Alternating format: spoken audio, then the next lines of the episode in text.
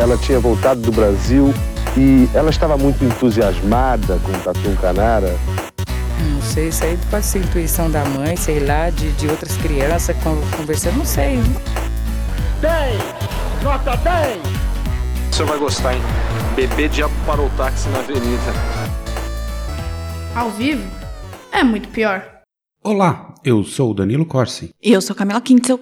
Hoje, aproveitando que o Halloween acabou de passar, vamos manter o clima de mistério e sobrenatural. Vai ser um episódio um pouco diferente do que fazemos normalmente, mas acho que vai ser bem legal. O tema de hoje é lendas urbanas brasileiras. Sim, aquelas histórias que todo mundo conhece, mas nunca ninguém provou nada. Vou contar para vocês algumas lendas urbanas que fazem parte da história popular brasileira em várias regiões, ou seja, é bem provável que você não conheça e nem nunca tenha ouvido falar em nenhuma delas. Nada de loira do banheiro, nem de acordar numa banheira sem um rim. Vamos de lendas regionais nesse episódio. Mas antes, Camila, o que o Drinco mandou pra gente bebericar hoje? Hoje não vai ter vinho, não. Vamos de cerveja. Mas não qualquer cerveja, uma artesanal. É a Leuven Witbier Witch, que é uma cerveja de coloração palha, de aroma com notas cítricas de casca de laranja e limão siciliano, hum, além de um leve condimentado no paladar, bem ao estilo das Witbiers belgas. Mas ela não é belga, é bem brasileira mesmo, e essa belezinha está por apenas 20 paralelepípedos de crack lá no drinko.com.br. Você compra essa cerveja e se quiser um vinhozinho também, também pode, e ajuda a gente aqui a manter o podcast. Bora brindar? Tchim, tchim. Tchim, tchim.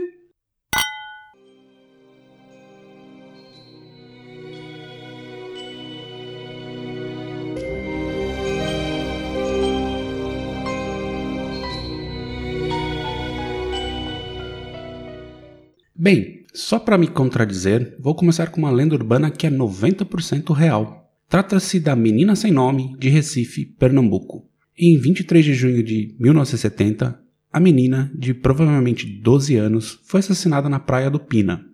Ela estava com as mãos amarradas para trás e sem nenhuma roupa. Em volta do seu pescoço, uma corda.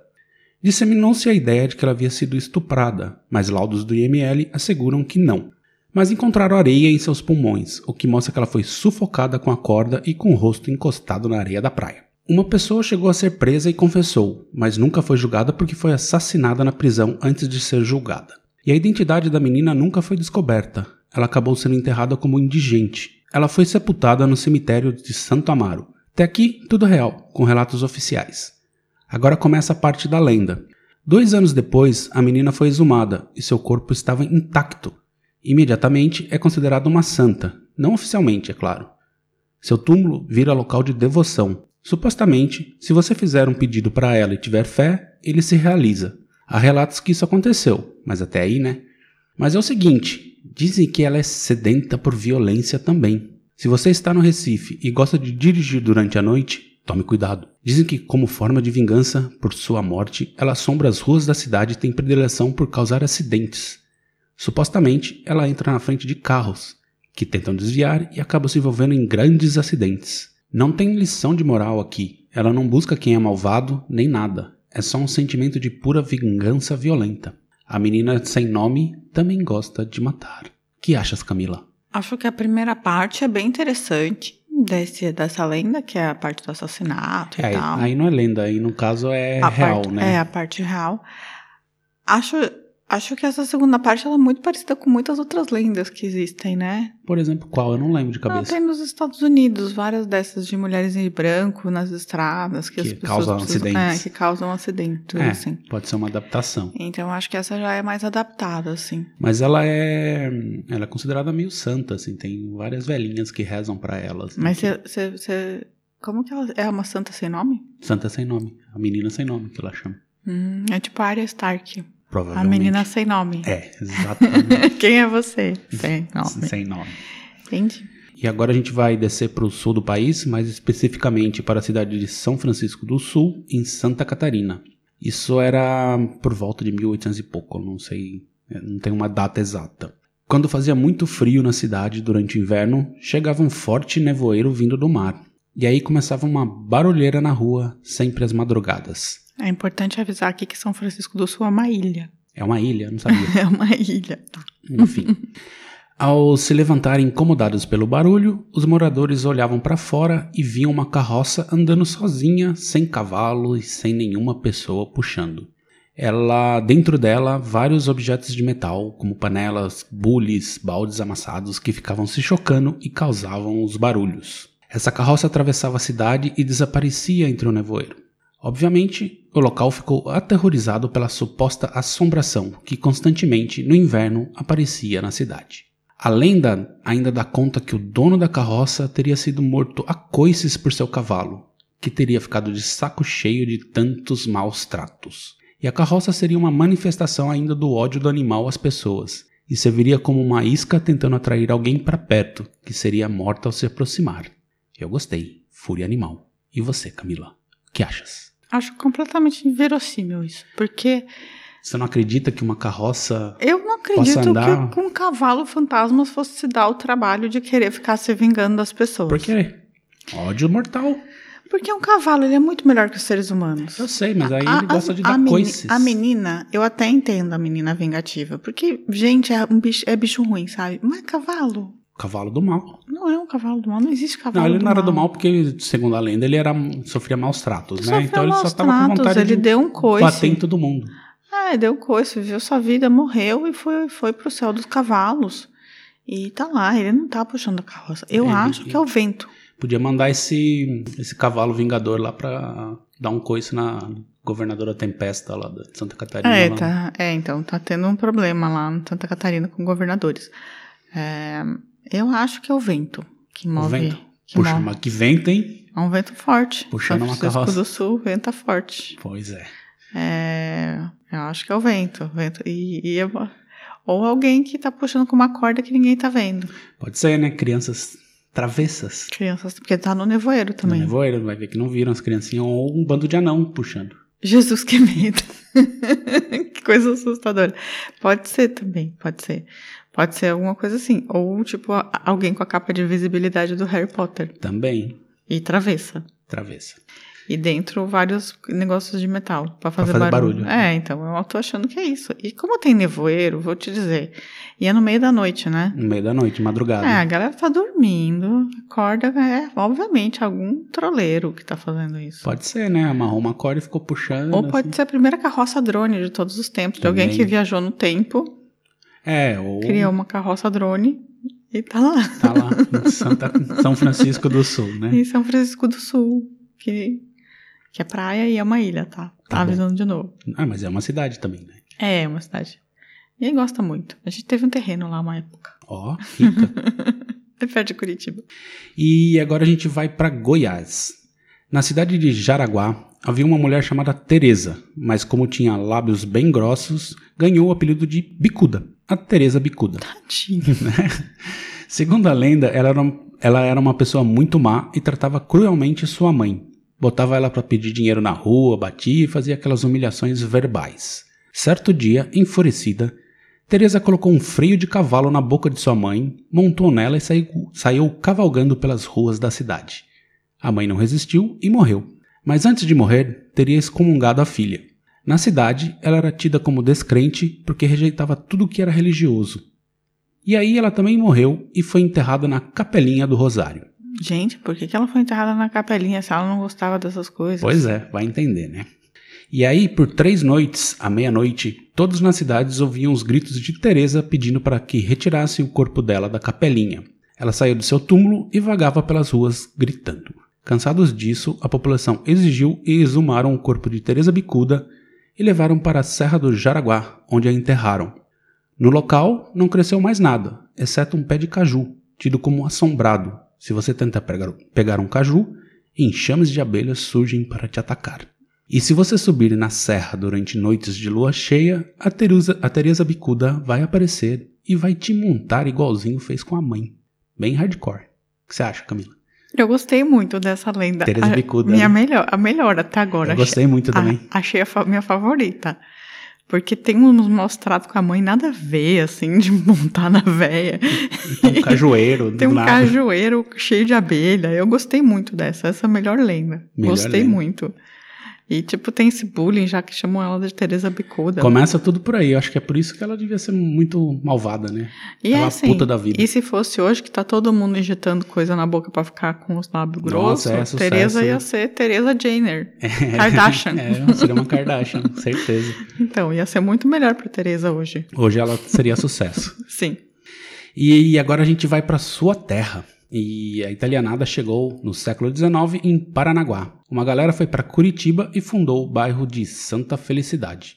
E nessa turma havia uma moça chamada Constantina e sua mãe, a dona Lola. Segundo se conta, Lola queria de qualquer jeito que a filha treinasse feitiçaria, porque ela era uma, de uma linhagem de strega. Bruxa em italiano, é isso? Fala, Filha, strega. estregue. Estregue. E se uma estregue não É, cumprisse é seu... uma estrega. Estrega que é, é- Ah, é, então uma tá. só. Estrega são as bruxas. Então plural. tá. E se uma estrega não cumprisse seu destino, ela era punida e se tornaria velha durante a noite e moça durante o dia. Nossa, mas não tem nada de ruim nisso. Sei lá, né? Você Na dorme velha e acorda moça? época- É, Tô- acho um ótimo. enfim. Constantina não queria ser uma estrega, achava que era uma coisa maligna, mas não podia evitar seus dons. Tinha sonhos sobrenaturais e falava com mortos. Aí a dona Lola fez o aprendizado de choque, levou a filha ao cemitério e começou a levantar os mortos. Constantina pirou e fugiu. Andou tanto que foi parar em Campo Largo. Não faço a menor ideia se é longe, mas essa lenda diz que é. Camila, é longe? É. De Santa Felicidade? é certo, é. É região metropolitana, tudo é região metropolitana ali, né? Santa Felicidade nessa época era outra cidade. Mas. E Campo Largo é outra cidade hoje. Entendi. É, e andando é longe, né? Ainda mais, imagina na época. Enfim, aí no lugar ela achou uma casa abandonada e encontrou algumas ervas medicinais. No mesmo dia, ajudou uma idosa que havia quebrado o braço usando um chá com as ervas. Ganhou fama com isso e os moradores locais sempre recorriam a ela quando tinham algum problema. Isso eu achei absurdo. Tipo, como que você cura um braço dando chá pra pessoa Ah, ué, hoje em dia cura Covid por ozônio, no cu? nessa época. Por que não? E, Tipo, não vamos colocar uma tala no seu braço quebrado, vamos te dar um chá. É, é a origem do charlatanismo. É do chá latanismo. É, Nossa, eu não falei isso. falou. Aplausos. Arrasou, bonita. Puta que pariu. Enfim, é, sempre quando alguém chegava na casa à noite, na casa da Constantina, não via a presença da moça, mas sim de uma idosa que sempre afirmava que ela tinha saído. Mas as pessoas também notaram que quando procuravam Constantina de dia, ela sempre estava lá, mas não havia nem rastro da idosa na casa. Certo dia, às seis da tarde, o menino foi buscar ajuda de Constantina para sua mãe doente. Então ele colocou a cabeça na janela e viu ela virar uma velha. O menino saiu correndo, assustado, e contou para todos. Depois disso, Constantina sumiu. Dizem que somente alguém muito desesperado consegue encontrá-la ali na região para pedir sua ajuda. Eu achei uma lenda bem otimista para a Rússia brasileira. Camila, já tinha ouvido falar nessa história? Não, nunca tinha ouvido falar nessa história, não.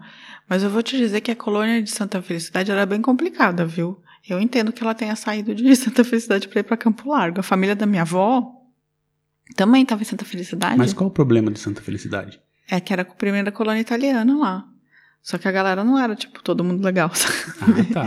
A família da minha avó, eles encanaram que meu bisavô era, era o demônio lá em Santa Felicidade. Olha, Olha, vamos contar, vamos contar a lenda urbana da família agora.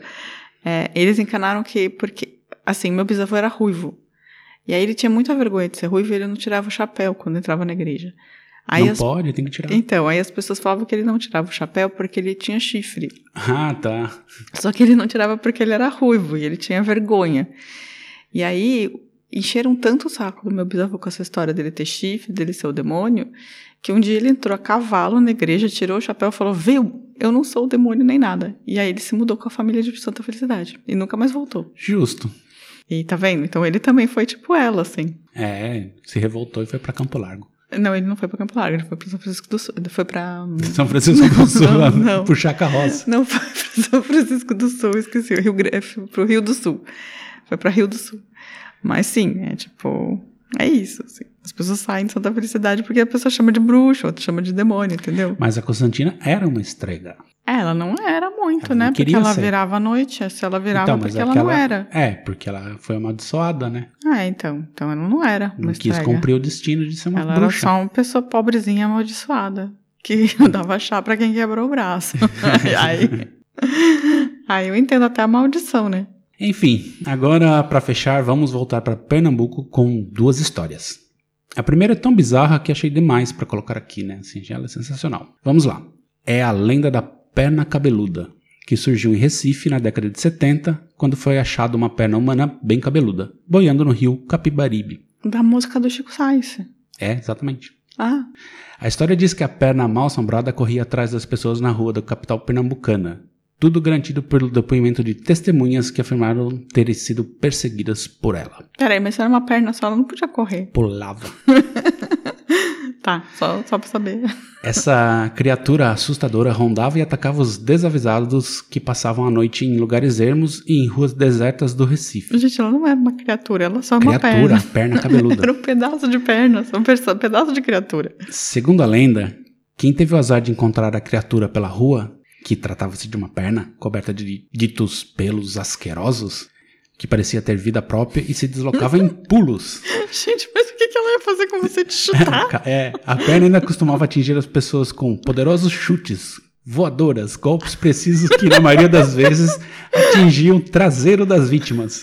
É a perna chuta-bunda. Ela chutava bom. É a perna cabeluda chuta-bunda. Sensacional. Podia Entendi. mandar lá pro Planalto, né? Nossa, muito, muito. Ia cair. Não, melhor, no Planalto, se tivesse uma dessa, ainda ia ficar caindo dinheiro, porque ia chutar as bundas, ia ficar caindo dinheiro das cuecas, Da sabe? cueca, exatamente. Ia ser muito bom. Gente, gente do céu, peraí. É Calma, uma deixa perna eu- cabeluda. Acharam uma perna cabeluda no rio, E é que perna cabeluda ficava pulando pela cidade e chutando chutando bundas. bundas em geral, dando Era voadora. isso que ela é, fazia. imagina você tá andando ali na praia, beira-mar, feliz, cantarolando, de repente vem uma voadora de uma perna cabeluda. Mas é aleatório, ela não tava se vingando de ninguém, ela chutava quem ela sabe. quisesse. Ela chutava quem ela queria. Era, era random. Você tá passando ali, ela tá por perto, ela vai lá chutar sua bunda. Entendi, muito bom. Muito bom. E pra fechar, vamos conhecer o palhaço do coqueiro. Palhaço do coqueiro não dá pra levar a sério. Palhaço do Coqueiro. No bairro de Janga, em Paulista, Pernambuco, havia um famoso palhaço da cidade, capaz de entreter todos. Ele tinha um filho que queria porque queria também ser palhaço, igualzinho ao pai. Então tentou a carreira, mas foi um fiasco completo. Ninguém gostava dele, ninguém ria de suas palhaçadas. O filho do palhaço. O filho do palhaço. Ele foi ficando cada vez mais puto da vida e enlouqueceu. Mas a lua minguante o fascinou, já que parecia um sorriso. Fascinado por ela, acabou subindo em um coqueiro para ver melhor, caiu e morreu. História mais absurda. Desculpa. Desde então, sempre quando é noite de lua minguante, seu fantasma sobe em um coqueiro para apreciar o grande sorriso lunar bem de perto. Mas quando alguma nuvem, nuvem cobre a lua, ele desce do coqueiro para procurar outros sorrisos. Quando ele encontra alguém, o jovem fantasma começa a fazer palhaçada, sempre sem graça. Se a pessoa não lhe mostrar um sorriso, ele mata essa pessoa e rasga sua boca para deixar um sorriso impresso. que acha, Camila?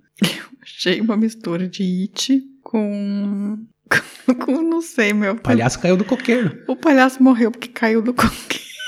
Mano, é o é o palhaço sem graça que, Que morreu. caiu do coqueiro. Caiu do coqueiro. E mata pessoas e faz a, tipo, a boca do Coringa É, então, e tipo. Nossa senhora, gente, é muito ruim isso. Mas é bom, é bom, é, É muito boa bom. a história, dava um bom filme. É tipo. It, o palhaço. It, o do palhaço. coqueiro. Coiso. O palhaço do coqueiro. Coiso.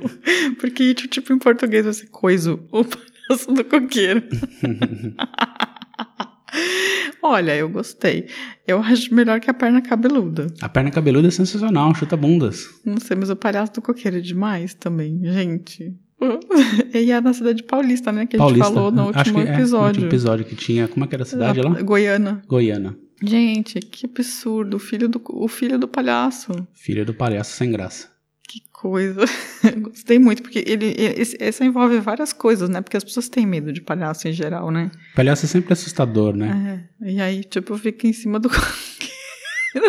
Vem da lua.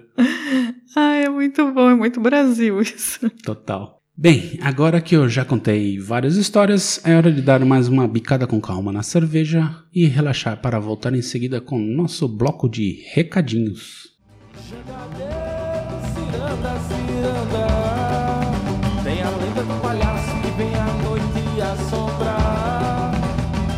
Sorrisos da noite de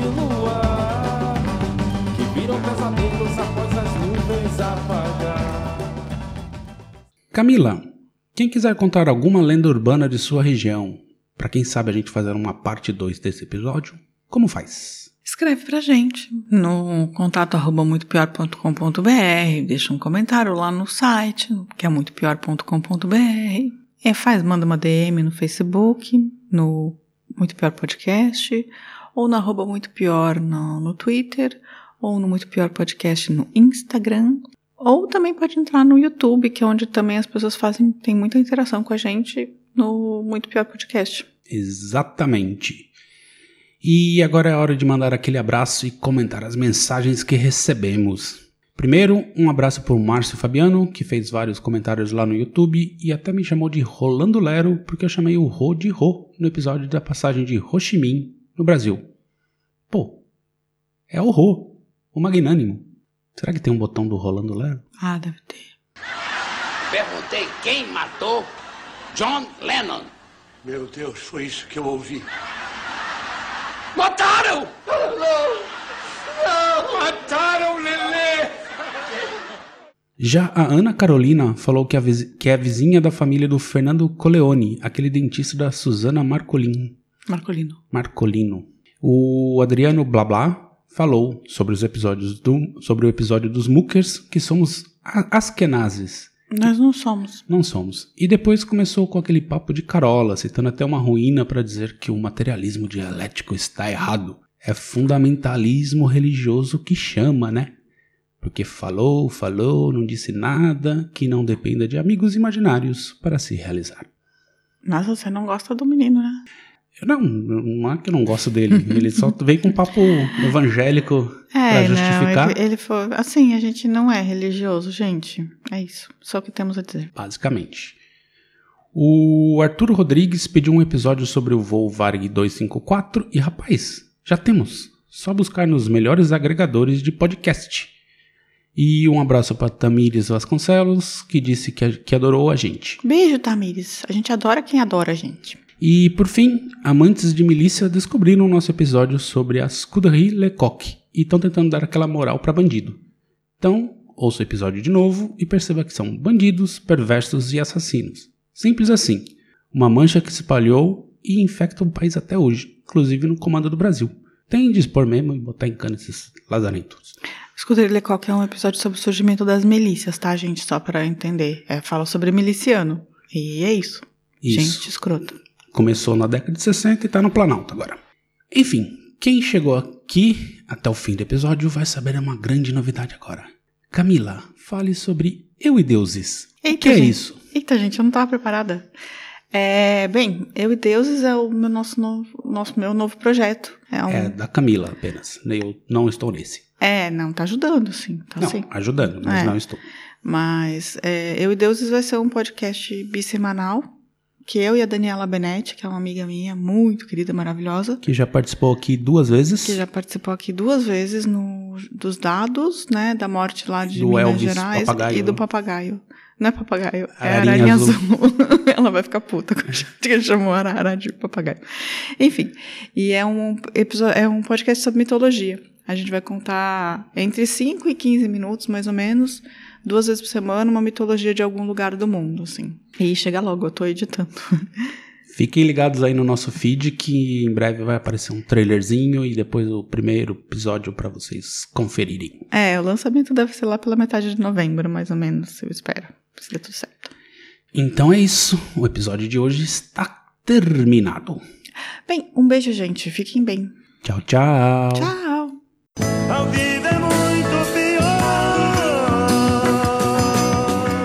Este programa é um oferecimento de drinco.com.br